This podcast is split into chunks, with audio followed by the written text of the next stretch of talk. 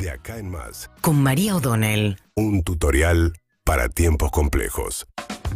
Bueno, ayer se completó el censo con algunas quejas. Es difícil entender todavía qué dimensión tuvo realmente la cantidad de gente que no fue censada, pero por lo pronto el INDEC anunció ayer a la tarde, lo ratificaba esta mañana el jefe de gabinete Juan Mansura al ingresar a la Casa Rosada, que van a ampliar por seis días el plazo para eh, los que no fueron censados que puedan hacerlo en forma digital. Hay un teléfono, nosotros lo hemos puesto en nuestras redes en el que se pueden comunicar 0800 345 2022 y también un mail a eh, aquellos que hayan esperado infructuosamente ayer la visita del censista y que no lo hayan hecho en forma digital.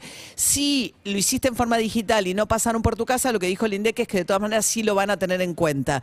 Así que eh, ajustarán en los próximos días esto. De todas maneras, se espera que en las próximas horas se dé el primer estimado respecto de cuántos somos y eh, el 23 millones hicieron el censo en forma digital. Se estima que eso sería como la mitad, porque los eh, demógrafos han estimado que más o menos entre 46 millones de personas esperan que arroje el número total. Después habrá que esperar ocho meses para los resultados totales, digamos, de cada una de las preguntas discriminadas y un poco antes irán saliendo resultados parciales respecto de mujeres, varones, distribución geográfica, etcétera. Alberto Fernández ayer en una señal de apoyo nuevamente a Martín Guzmán fue junto a Martín Guzmán, el ministro de Economía, a saludar a Marco Labaña, el titular del INDEC, a felicitarlo por el operativo.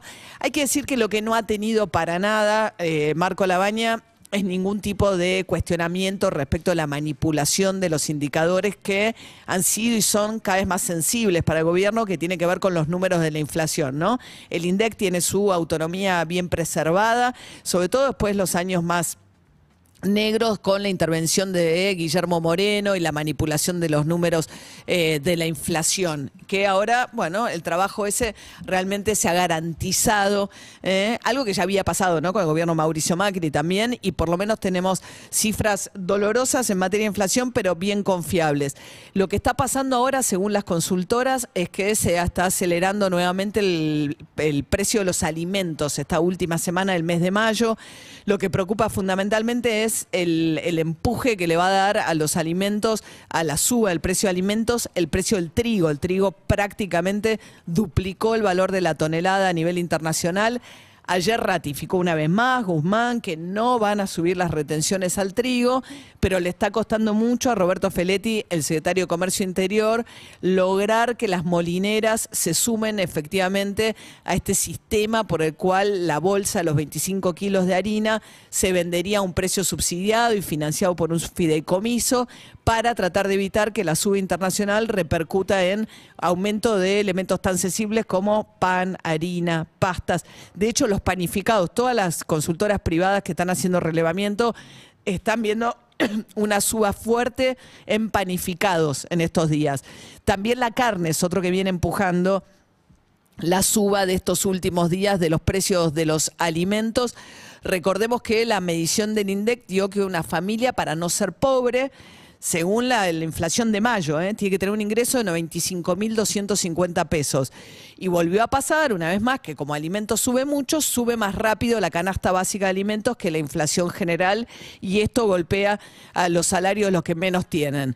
Justamente los que menos tienen trabajadores del sector informal, monotributistas categoría A y B, trabajadoras en casas particulares, van a empezar a cobrar a partir de hoy el bono, que el gobierno llamó el refuerzo de ingresos. Son 7 millones y medio de personas finalmente que van a cobrar 18 mil pesos en dos tramos, 9 mil pesos, y hoy se empieza a pagar según cómo termina el DNI. DNI terminado en cero empieza a cobrar hoy. Uno mañana. El lunes el DNI terminado en dos y así sigue el cronograma hasta el 2 de junio. El 25 de mayo no se paga, evidentemente, y a mediados de junio vuelve a ponerse en marcha el mismo sistema para pagar la segunda cuota.